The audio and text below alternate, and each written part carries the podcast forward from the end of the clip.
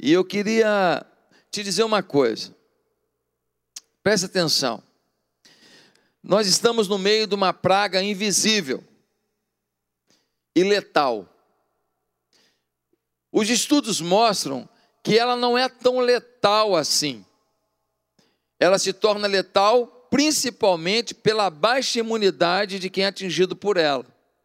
Ou seja, ela pode atingir pessoas e ser uma gripe, e pode atingir outras e ser uma coisa complexa que tome todo o pulmão e ceife até a própria vida. Ou seja, a primeira coisa que eu queria dizer nesta mensagem é que nós precisamos cuidar da nossa imunidade. Pastor, como que eu cuido da minha imunidade? Você sabe o caminho, vamos lá. Primeira coisa que a gente precisa fazer: dois litros de água no mínimo por dia. Está com sede, está sem sede, não importa, tem que beber água. Alguns dizem três litros, mas pelo menos dois litros de água por dia. Pô, água. Segundo, bons alimentos. Fundamentalmente o que? Verdura, frutas e legumes. Verdura, frutas e legumes. Tem que concentrar sua alimentação nisso. Isto é vital para a sua imunidade. Essas especiarias, como açafrão, cebola, manjericão, alho, isso não é um, um, um, apenas um tempero, não, gente. Isso aí é remédio purinho. Você tem que tomar essas coisas. Mais uma coisa importante que os médicos estão dizendo: banho de sol. 15 minutos por dia, entre 10 da manhã e 16 horas. Todo dia, ó, no sol, 15 minutos. Isso vai ativar um monte de coisa no seu organismo. O sol é necessário para a nossa saúde. Mais uma coisa, tempo ao ar livre. Ó, respirar ar livre. Sair um pouco lá do casulo, daquele, daquele escritório que você fica o dia inteiro, aquele ar viciado ali, em que o ar-condicionado já está às vezes até meio sujo. Não, ar puro, um pouco de ar puro todo dia. Mais uma coisa, exercício físico. Ah, eu estou em casa. Gente, dentro de casa para malhar demais. Hoje eu malhei. Hoje eu malhei. Agora, antes de vir para cá, eu malhei. Malhei um pouquinho. E aí, pastor, não, tá, não tá, mudou nada? Não mudou nada. Mas não é só físico, não. Pá. A malhação, às vezes, é só saúde. Você, às vezes, está meio gordinho, tá, mas você está saudável. Você está saudável. Por quê? Porque você fez uma atividade que mexeu com o seu metabolismo. Você fez alguma coisa que fortaleceu sua musculatura. Então, exercício físico. Mais uma coisa fundamental: câmeras em mim. Descanse. Gente, sono é um dos remédios mais importantes da vida. Ah, eu durmo pouco, que eu sou produtivo. Não, se você dormir mais, você vai produzir melhor. Você tem que ter um tempo de descanso. O ideal dizem que é oito horas por dia. Alguns com seis, sete horas estão inteiros. Agora, gente que dorme duas, três horas vai ter dificuldade, vai ter problema. O seu, a sua reposição energética fica prejudicada durma cedo e acorde cedo. Ué, por que eu não posso dormir tarde e acordar tarde? Não é a mesma coisa. Não é a mesma coisa. Tente dormir cedo e acordar cedo. O dia é mais produtivo, a sua energia é melhor. Tem a ver a, a nossa ação também com o tempo, se está sol, se, tá, é, se já está escuro. Então, acordar cedo, você pega a claridade inicial do dia e começa a produzir.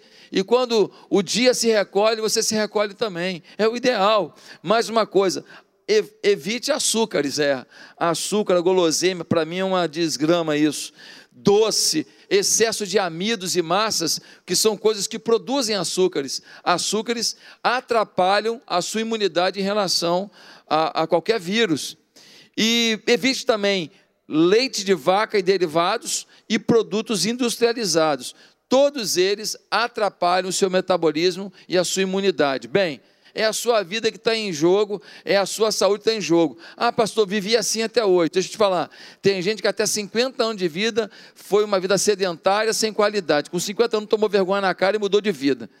Eu comecei a melhorar minha qualidade de vida de dois anos para cá tá certo? E comecei a me alimentar melhor, e comecei a me exercitar, e se não fosse isso, eu não sei o que seria de mim, porque a minha coluna já estava já pifada. Então, por favor, nós temos que cuidar do tempo do Espírito Santo. Eu abri esse parênteses essa mensagem, porque eu sei que tem milhares de pessoas me ouvindo, e muitos milhares vão me ouvir depois. E a igreja também tem um papel de orientação sobre a saúde do corpo, do tempo do Espírito Santo. Amém? Agora, dito isso, eu preciso dizer o seguinte: estamos numa praga, vamos nos cuidar enquanto tem praga. Só que a praga vai embora.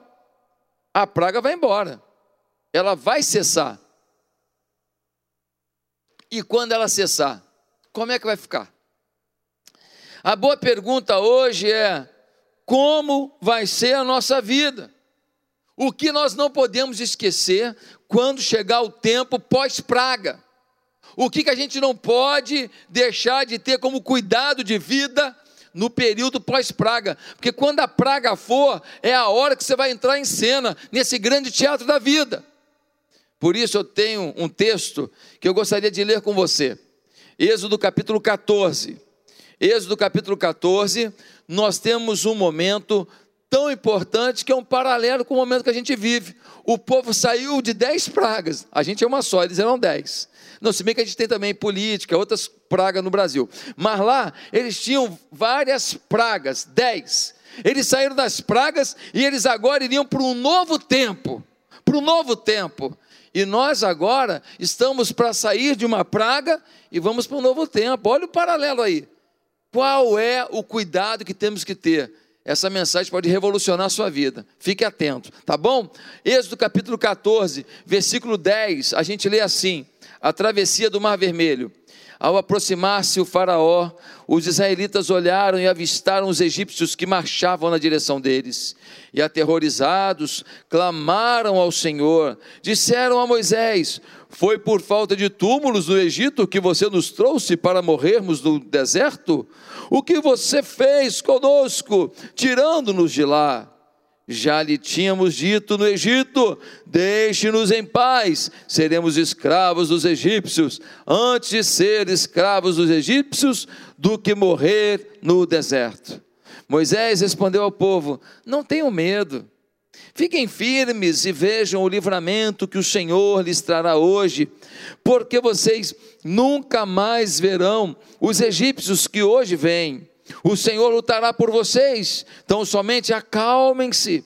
Disse então o Senhor a Moisés: Por que você está clamando a mim? Diga aos israelitas que sigam avante. Erga a sua vara, estenda a mão sobre o mar, e as águas se dividirão, para que os israelitas atravessem o mar em terra seca. Agora leia comigo o versículo 21. Diz assim: Então Moisés estendeu a mão sobre o mar, e o Senhor afastou o mar e o tornou em terra seca, com um forte vento oriental que soprou com, por toda aquela noite. As águas se dividiram e os israelitas atravessaram pelo meio do mar em terra seca, tendo uma parede de água à direita e outra à esquerda. Os egípcios os perseguiram e todos os cavalos, carros de guerra e cavaleiros do Faraó foram atrás deles até o meio do mar. No fim da madrugada, do alto da coluna de fogo e da nuvem, o Senhor viu o exército dos egípcios e os pôs em confusão. Fez que as rodas dos seus carros começassem a soltar-se, de forma que tinham dificuldade de conduzi-los. E os egípcios gritaram: Vamos fugir dos israelitas. O Senhor está lutando por eles contra o Egito. Versículo 28, nós lemos assim: As águas voltaram e encobriram seus carros de guerra e os seus cavaleiros, todo o exército de Faraó que havia perseguido os israelitas mar adentro. Ninguém sobreviveu. Versículo 30. Naquele dia, o Senhor salvou Israel das mãos dos egípcios, e os israelitas viram os egípcios mortos na praia para sempre. Meus queridos, olha esse texto bíblico. Esse texto, ele é um relato de um momento posterior a uma situação que eu vou explicar aqui. O povo hebreu foi para o Egito através de José. José se tornou governador do Egito e ele era israelita. E quando houve fome no mundo, o seu pai, os seus irmãos, a sua família veio morar no Egito, mas veio morar com moral, veio morar na terra de Gozen, uma terra fértil, as melhores terras do Egito. O faraó amava José. Só que o tempo passou, José morreu, o faraó morreu e as coisas mudaram. O povo de Israel, que antes era recebido com honra no Egito, passou a ser escravo. E a escravidão apertava cada dia. Cada dia era pior a coisa. E eles sofriam demais, sofriam demais. E então Deus vai buscar Moisés lá no meio do deserto e chama Moisés e diz: Moisés, volta lá no Egito e fala para o Faraó para ele liberar o meu povo. São mais ou menos 2 milhões de pessoas que fazem a força produtiva, manda todo mundo sair, porque eu vou, eu vou abençoar meu povo, dando a eles a terra de Canaã, a terra que mana leite e mel, uma terra maravilhosa, uma terra tremenda que é a terra de Israel, que você sabe que é maravilhosa mesmo. Uma terra fértil, eles produzem demais até hoje, e todo mundo em volta é doido para invadir, mas não consegue não, porque Israel tem uma proteção de Deus. Agora, dá uma olhada só. Eles vão para. O, o, o Moisés fala: Senhor, sou eu mesmo que tem que ir? É você. Ele vai. Quando ele vai para lá, dez pragas eles têm que lançar sobre o Egito. Por quê? Porque o faraó não queria deixar o povo ir. As dez pragas vêm, atingem os egípcios mas não atingem os israelitas. O povo ficou protegido. Só que na décima praga, Faraó liberou o povo. Qual foi a décima praga? A morte do filho primogênito. Quando o filho de Faraó morre, ele fala: podem ir. E eles vão. Só que quando eles estão indo em direção à terra de Canaã, o Faraó se arrepende. Se arrepende e vai atrás, mas vai com raiva. Diz o texto bíblico que ele vai com todos os seus soldados, todos os seus cavaleiros, todas as suas carruagens, ele vai para estragar os caras, acabar com os caras, matar quem tiver que matar e trazer para a escravidão pesada novamente. E é nesse momento em que o povo fica assustado demais, eles não entendem o que vai acontecer, e Moisés fala com o povo: Olha, é hora de marchar. E eles começam a marchar, e as águas se abrem. E quando as águas se abrem, um paredão de água à direita, um paredão de água à esquerda, e o povo passa a pé seco pelo meio do Mar Vermelho. É incrível aquilo, uma cena impressionante. Eu tenho três cenas na Bíblia que eu queria assistir. São três assim, essas eu queria estar lá para ver. Uma cena é essa. É, essa outra é do Calvário, Jesus quando morre na cruz, e a outra cena é da multiplicação dos pães. Três cenas que se eu pudesse ter a filmagem, um de vocês não filmou não, né? Não, né? Eu queria tanto ver essa cena, mas só vou poder ver lá no sistema de vídeo do céu. Aí Deus me mostra quando eu estiver lá no céu. Agora não deu para ver ainda. Eu queria tanto ver essa cena, essa cena do Mar Vermelho, o primeiro, primeiro é, é, aquário de visitação da história, né? Os peixes por aqui, os peixes por ali, e o povo passando no meio, coisa linda. Que milagre, que livramento. Aí o povo do Egito resolveu entrar também. Eles foram, vamos atrás deles. Onde passa o justo, nem sempre vai passar o ímpio. E eles morrem no meio do Mar Vermelho. As águas se fecham e todo o exército de Faraó morre num só dia. Bem, queridos, quais são as lições? Já que eles saíram do tempo da praga, eles saíram das situações das dez pragas e agora estão indo para o novo tempo. Quais são as lições para a gente que estamos saindo daqui a pouco dessa praga do Covid, do coronavírus, estamos saindo dela e vamos para uma nova etapa? Quais são as lições que não podemos esquecer? Anota. Primeiro, depois da quarentena, é natural que enfrentemos novas lutas para a glória de Deus. É natural que enfrentemos novas lutas. Ué, pastor, não vai cessar a luta depois da, da quarentena? Não, agora que vai começar a briga. É. Ah, pastor, eu pensei que o senhor ia falar que não ia ter. Não, vai ter. Só tem um detalhe: vai ser para a glória de Deus. Vai ser para a glória de Deus. Eles saíram do Egito das pragas, e pensaram que agora só vitória, não. Pouco tempo depois, os, o Faraó e seus cavaleiros vieram atrás com raiva, com ódio. Pouco tempo depois, já tinha uma luta diante deles. E é nessa hora que Faraó vem no encalço do povo que eles falam: Meu Deus, vai ser o fim. Mas não era é apenas o início de uma grande manifestação de Deus, de uma grande manifestação para a glória de Deus. Quando você gente sair dessa quarentena, vai ter situação difícil, vai ter luta, vai ter batalha, vai.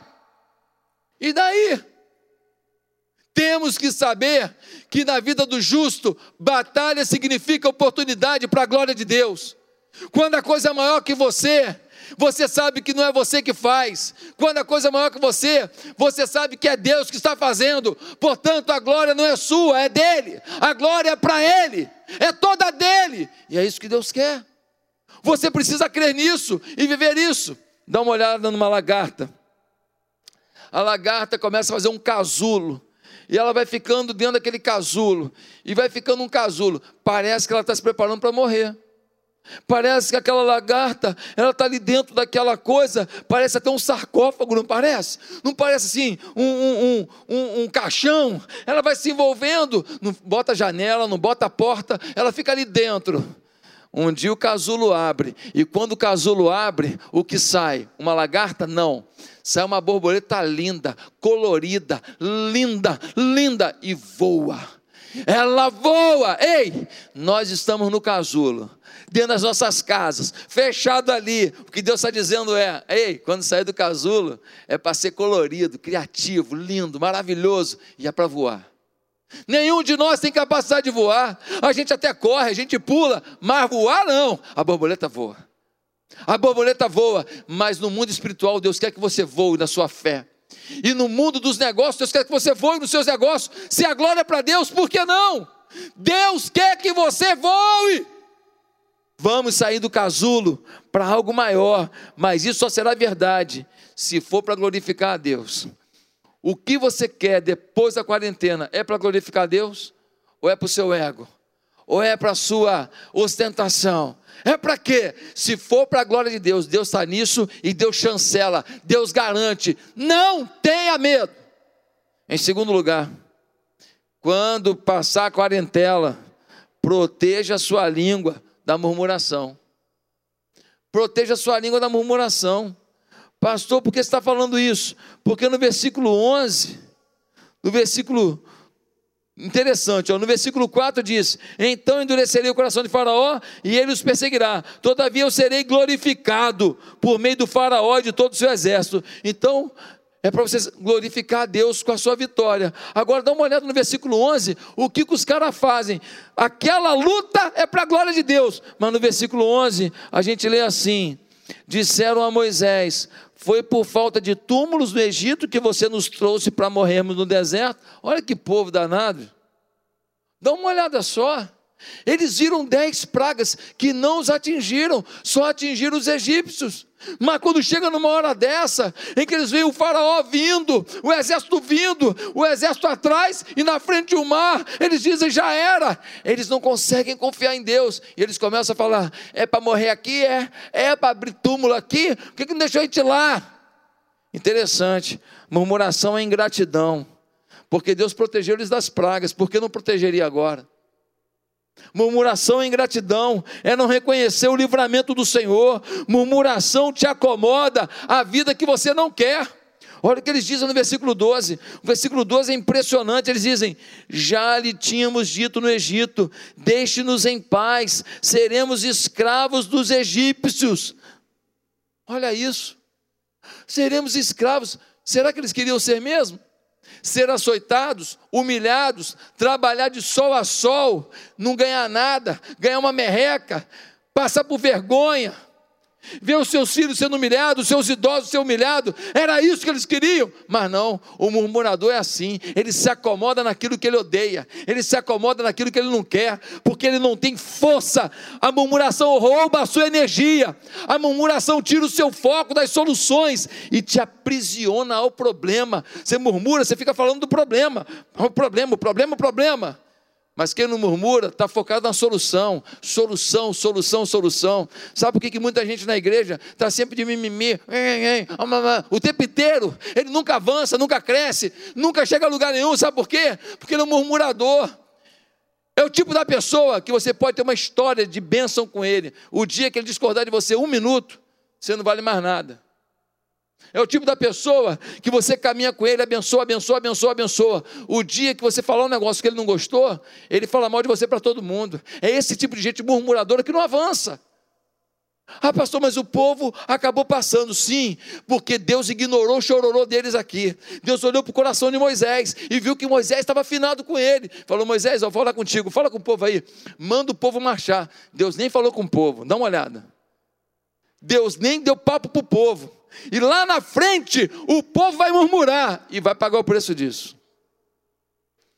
A murmuração inibe a sua mente de ser positiva e concentra a sua mente na negatividade, naquilo que você pensa, não vai dar certo, vai dar errado. Queridos, você não pode viver assim. Eu tenho um amigo meu, ele é um pastor. Ele aos 52 anos foi fazer uns exames lá, triglicerídeo, colesterol, estava tudo uma droga. Aí ele começou a fazer exercício, se alimentar melhor. Aí falaram para ele: vai ter uma corrida de 3 quilômetros. Ele fez, aí gostou. Fez uma de 5, aí gostou. Aí fez uma de 8, aí gostou. Resultado: foi crescendo, crescendo, crescendo. Resolveu fazer maratona. 42 quilômetros de corrida. Depois ele resolveu fazer trabalho como triatleta. Como é que é isso? Triatleta são três modalidades: natação, bicicleta e corrida. E finalmente ele foi parar numa competição do Havaí, que é uma competição para doido, que é o Ironman. Sabe como é que é o Ironman? 4 quilômetros de natação, depois 180 quilômetros de bicicleta no mesmo dia. Depois, 42 quilômetros de corrida. Eu já estou cansado só de falar. Sim, não é? Eu não é? É claro, é cansativo demais. Aí esse meu amigo, ele já com 50 e tantos anos, foi para o Ironman, e aí ele chega lá, ele nada os 4 quilômetros em mar aberto.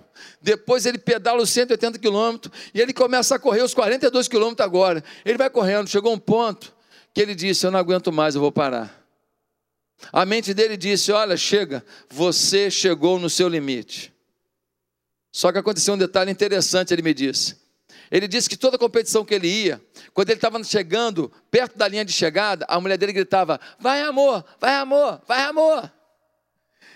E aí ele ficou pensando: Caramba, ela está me esperando lá na linha de chegada para gritar para mim: Vai amor, vai amor, vai amor. E ele falou que a mente dele disse: Eu não vou abrir mão desse prazer. Eu não vou abrir mão desse momento da minha mulher gritando: vai amor, vai amor, vai amor. E ele falou que aquilo reconfigurou o seu corpo. E ele começou a correr. E ele começou a não sentir aquela fadiga mais. E foi. E chegou inteiro ao final da maratona. E quando ele chegou lá, a mulher dele tinha escrito com giz no chão: Vai, amor. Vai, amor. Ah, meu querido. Hoje Deus está dizendo assim: Vai, amado. Vai, amado vai amado. Você pode, você pode. Se você acreditar, você pode. A sua mente é o controle de até onde você pode ir. Se a sua mente disser, ei, confie em Deus, Deus é contigo, você vai. Agora, se você não vê Deus com você, se a sua mente disser, olha, Deus está nem aí para você, você é um filho rejeitado, você não é nada, as coisas não colaboram para o bem daqueles que amam a Deus. A Bíblia estava errada quando disse isso. Se a sua mente acreditar nisso, já era. Você precisa, precisa de todo o seu coração deixar a murmuração. Vai ter dificuldade depois da quarentena? Vai. Mas o seu desafio é crer ao invés de murmurar. Em terceiro lugar, depois da quarentena, troque seu medo pela fé. Troque seu medo pela fé. Olha o que diz o versículo 13: Moisés respondeu ao povo: Não tenham medo. Fiquem firmes e vejam o livramento que o Senhor lhes trará hoje, porque vocês nunca mais verão os egípcios que hoje vêm. O Senhor lutará por vocês. Tão somente acalmem-se. O que, que Moisés está dizendo? Ei, baixa a bola, galera. Relaxa. Deus é com a gente. Se Deus é por nós, quem será contra nós? Agindo Deus, quem impedirá? É hora da gente entender esse princípio. Troque o seu medo pela fé. Por quê? Porque o medo tem um lado positivo. Você vê fogo ali, você não passa perto para não se queimar. Esse é o lado positivo do medo. Legal. É um, um lado que faz você ter cuidados. Mas tem um lado do medo que te entristece, te deixa mal-humorado, rouba a tua esperança, prejudica a tua criatividade, tira da tua mente a mentalidade de que tudo vai dar certo, tira da tua cabeça a questão, o entendimento de que você é um filho amado, e se acontecer para uma pessoa só, vai ser contigo. Você é a loteria de Deus, Ele apostou em você. Você tem que se ver assim, como filho querido, filho amado. Mas muitas pessoas não estão entendendo isso. Quando o exército vem, e vem aquele exército furioso, com lança, com espada. Ah, naquela hora o medo começou a bater. É a hora que a gente tem que trocar, trocar a nossa incredulidade e medo pela fé. Moisés disse: fiquem firmes e vejam o livramento do Senhor. Olha, você fez sua parte toda, agora é aguardar. Acalme-se. Se você fez o teu melhor, Deus não fará algo inferior ao melhor dele. O melhor dele sempre é vitória. O melhor dele sempre é conquista. Tudo mostrava que estavam em risco e o retorno a uma vida seria difícil. Mas Moisés creu, deu uma instrução para o povo: gente, vão marchar, vamos para cima do mar, Deus será conosco. E deu certo, deu certo. Agora, como crer que um exército violento está vindo e a gente vai se livrar dessa? Como crer no negócio desse? É crer no impossível. Sim ou não? Fé é isso. Fé é tomar posse de alguma coisa impossível é ver pelos olhos espirituais alguma coisa que os olhos humanos ainda não viram. É acreditar em alguma coisa que a mente humana não pode acreditar. Isso é fé. E quando Deus vê uma fé assim nele, ele fala: caramba, que fé, hein? Coisa doida você, hein? Você acredita em mim mesmo, hein? Que legal! A minha palavra para você é verdade. Afinal, Deus não reserva derrota para um filho seu desde que esse filho se comporte sem rebeldia. A rebeldia na Bíblia é comparada à feitiçaria. Se você anda com Deus, você pode ter fé que a coisa vai dar certo. Agora, se você anda em rebeldia, isso não é para você. Porque a gente é muito rebelde, a gente é muito chato às vezes. Às vezes, a gente é raivoso, odioso, a gente é preguiçoso, a gente às vezes é viciado. A gente às vezes é, é, é, é maldoso. E a gente não percebe, porque todo mundo ao nosso redor tem que agir em função do que a gente pensa do que a gente quer. É só você ver como você se comporta quando alguém não concorda com você. Você vai saber quem você é. Deus quer mudar a sua história. Alguns me perguntam, pastor, o senhor não tem medo de nada? Não, tem medo de nada? Eu digo, tenho. Eu tenho meus medos, sim. Eu tenho. Ué, o que, o senhor faz então? Porque o senhor está sempre para frente, acreditando. O que, o senhor faz então com os seus medos? Ah, sabe o que eu faço? Vou te falar. Eu declaro palavras de fé da palavra de Deus em cada área do meu medo. Como assim, pastor? Ó, oh, se eu estou com medo de pagar uma conta, eu vou dizer: O Senhor é meu pastor, nada me faltará e vou dizer: Deus, olha, o Senhor é bonzão, é o meu pastorzão. É. E se o Senhor é meu pastorzão, eu não vou ter medo. Eu vou trabalhar, vou tentar. E o Senhor não vai deixar faltar o pão de cada dia na minha vida. Se eu estou sendo ameaçado, eu vou dizer: Senhor, o anjo do Senhor acampa-se ao redor dos que o temem. E se eu vou para um lugar perigoso, eu vou dizendo: o anjo do Senhor acampa-se ao redor dos que o temem. Como que Deus vai negar um anjo do meu lado? Não tem como. Eu estou declarando a palavra dele. A palavra dele é maior do que o meu pecado. A palavra dele é maior que a minha iniquidade. A palavra dele é maior que a minha incredulidade. A palavra dele é fiel, ainda que eu seja infiel. Declare a palavra sobre a área vulnerável da sua vida. Declare a palavra de Deus sobre a área de medo da sua vida. Eu ainda creio que o justo viverá pela fé. Eu tenho saudade daquele tempo que a gente acreditava nas coisas do jeito que elas eram. É pecado isso, é pecado. E ponto final, a gente não negociava. Será que ainda é pecado? Será que é? Não, acho que não, não. Acho que não tem problema. Sexo fora do casamento era pecado. Sair por aí bebendo era pecado. Fazer coisa errada para ganhar dinheiro, como esse pessoal está fazendo aí, ó. Um monte de respirador falso, mentira, não entrega respirador, vai tudo para o inferno se não se arrepender. Gente ruim, pessoas morrendo, precisando do respirador e eles roubando dinheiro público. Meu Deus do céu, só Jesus na vida deles, se não se arrependerem, inferno. Todos eles, todos, têm que se arrepender, e muito, e devolver o que roubaram. Meus amados irmãos, você tem, você tem de todo coração que trocar o medo pela fé. Em último lugar, depois da quarentena, se tem um projeto, vá para a ação.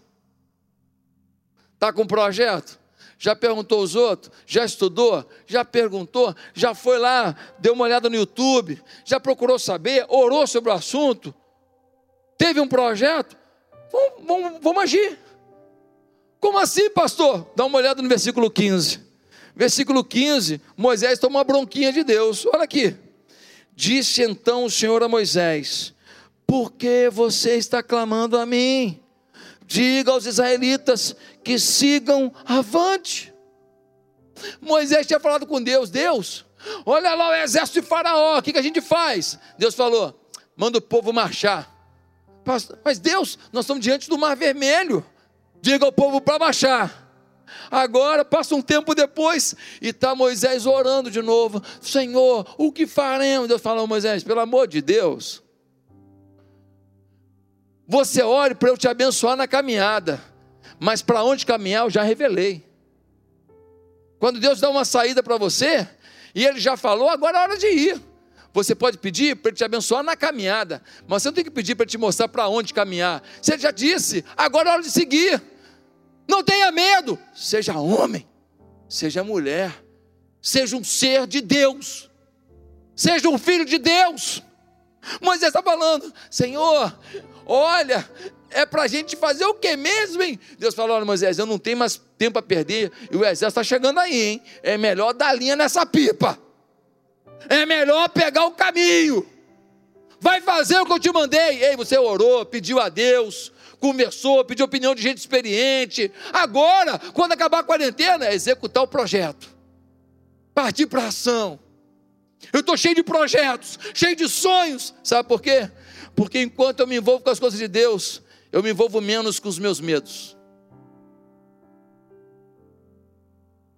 Sabe por que você deixa os medos te dominarem? Porque você não segue os projetos que tiram os medos e trazem fé sobre a sua vida. Hoje Deus quer te levar para um novo caminho, um novo projeto, um novo sonho. Vai em frente, vai à luta. Lembra quando Davi estava diante do gigante Golias? Davi desce uma ribanceira e o gigante desce uma outra. Tem um vale aonde a batalha vai acontecer. Diz o texto lá em 1 Samuel 17, 48, que Golias, o gigante de 3 metros, quase 3 metros, ele começa a andar em direção a Davi. Mas diz a Bíblia que o moleque baixinho, ruivinho, bonitinho, pequenininho, tal de Davi, correu em direção ao gigante. Ele partiu para cima. E eu imagino ele vindo assim, ó. Ele começa a correr e o gigante fala: Que isso? Que moleque é esse correndo na minha direção? Ele é maluco? Olha a minha, olha o meu escudeiro, olha a minha carcaça, olha aqui o meu capacete, olha a minha espada enorme, olha a minha lança. Esse moleque é doido. E o Davi começa a correr em direção a ele. E no meio do vale, o Davi fica de costa, pega, bota a pedra na funda, vai girando. E o goleiro não está nem vendo. E quando Davi vem correndo, correndo, gira, gira, uau! Aquela pedra vem e adentra a fronte do Golias. Sabe por quê? Porque ele partiu para cima. Ei, vai esperar o problema financeiro te engolir ou vai partir para cima? Vai esperar o desemprego te engolir ou vai partir para cima? Vai esperar a tua, a tua fé ir embora ou vai ser um homem de Deus de verdade a partir de hoje? Quando acabar essa quarentena, que crente eu vou ter aqui com você? Que servo você vai ser aqui e nas igrejas de atitudes espalhadas pelo Brasil e pelo mundo? Até onde nós iremos se depender de você? Ei, quando acabar a quarentena, você tem que ser o melhor chefe de família você tem que ser o melhor filho. Tem coisa que filho fala para pai, que é brincadeira não, cara. A vontade que os pais têm é de fazer coisa errada. Porque é um abuso. O que você tem falado para os seus pais? O que você fala para o seu marido? O que você fala para sua mulher? Você tem que ser a melhor pessoa de relacionamentos no final dessa quarentena. Como você lida com as pessoas? Tem que ser do seu jeito o tempo inteiro? Ou você tem paciência para ouvir os outros, concordar em discordar? Você tem que ser o melhor empregado, o melhor patrão, você tem que ser o melhor empreendedor. No final da quarentena, Deus está esperando que você seja alguém que vai para cima do seu Golias. O teu Golias está doido para cair, esperando a tua pedrada. Ele já está pré-determinado a cair. Agora a pedrada quem dá é você. Vai para cima. Ah, pastor, então quando acabar a quarentena eu vou ter que trabalhar muito, vai ser meio loucura, vou ter que empreender muito, vou ter que correr atrás, vou ter que criar negócio, vou ter que inventar coisa, é isso mesmo. Está descansando agora, pegando energia para ir para a luta. Nós vamos fazer a obra de Deus avançar mais, tua vida vai avançar mais, teus sonhos vão avançar mais, tua família vai avançar mais. Deus é contigo. Agora, você precisa ser melhor. E você nunca será melhor se o melhor de Deus não estiver em você. E o melhor de Deus tem nome, o nome dele é Jesus. Você precisa ter afinidade com Jesus, intimidade com Jesus. Você precisa ter relacionamento com Jesus. Por isso eu agora queria te perguntar: você não gostaria de começar uma nova vida com Jesus? Um tempo novo. Vai chegar a quarentena aí, a pergunta é: que cristão será você? Deus tem um monte de projeto para a tua vida, mas você precisa assumir o controle da parte que lhe cabe. Você não quer começar uma nova vida com Deus? Pedir que Ele abençoe sua família, abençoe seu lar, abençoe seus filhos, abençoe sua casa abençoe suas finanças. Deus quer fazer algo novo, mas você precisa querer e precisa dar a Deus o controle da sua vida. Eu estou aqui, ao vivo, aqui no, no YouTube. Eu queria pedir para você, se você quer aceitar Cristo como Senhor e Salvador da sua vida agora, se você quer que Ele seja o dominador das suas ações agora, repete comigo uma simples oração. Diga assim: Deus, eu me rendo a Jesus, eu peço perdão dos meus pecados, e eu peço que Jesus mude a minha história. E é no nome de Jesus que eu oro. Amém.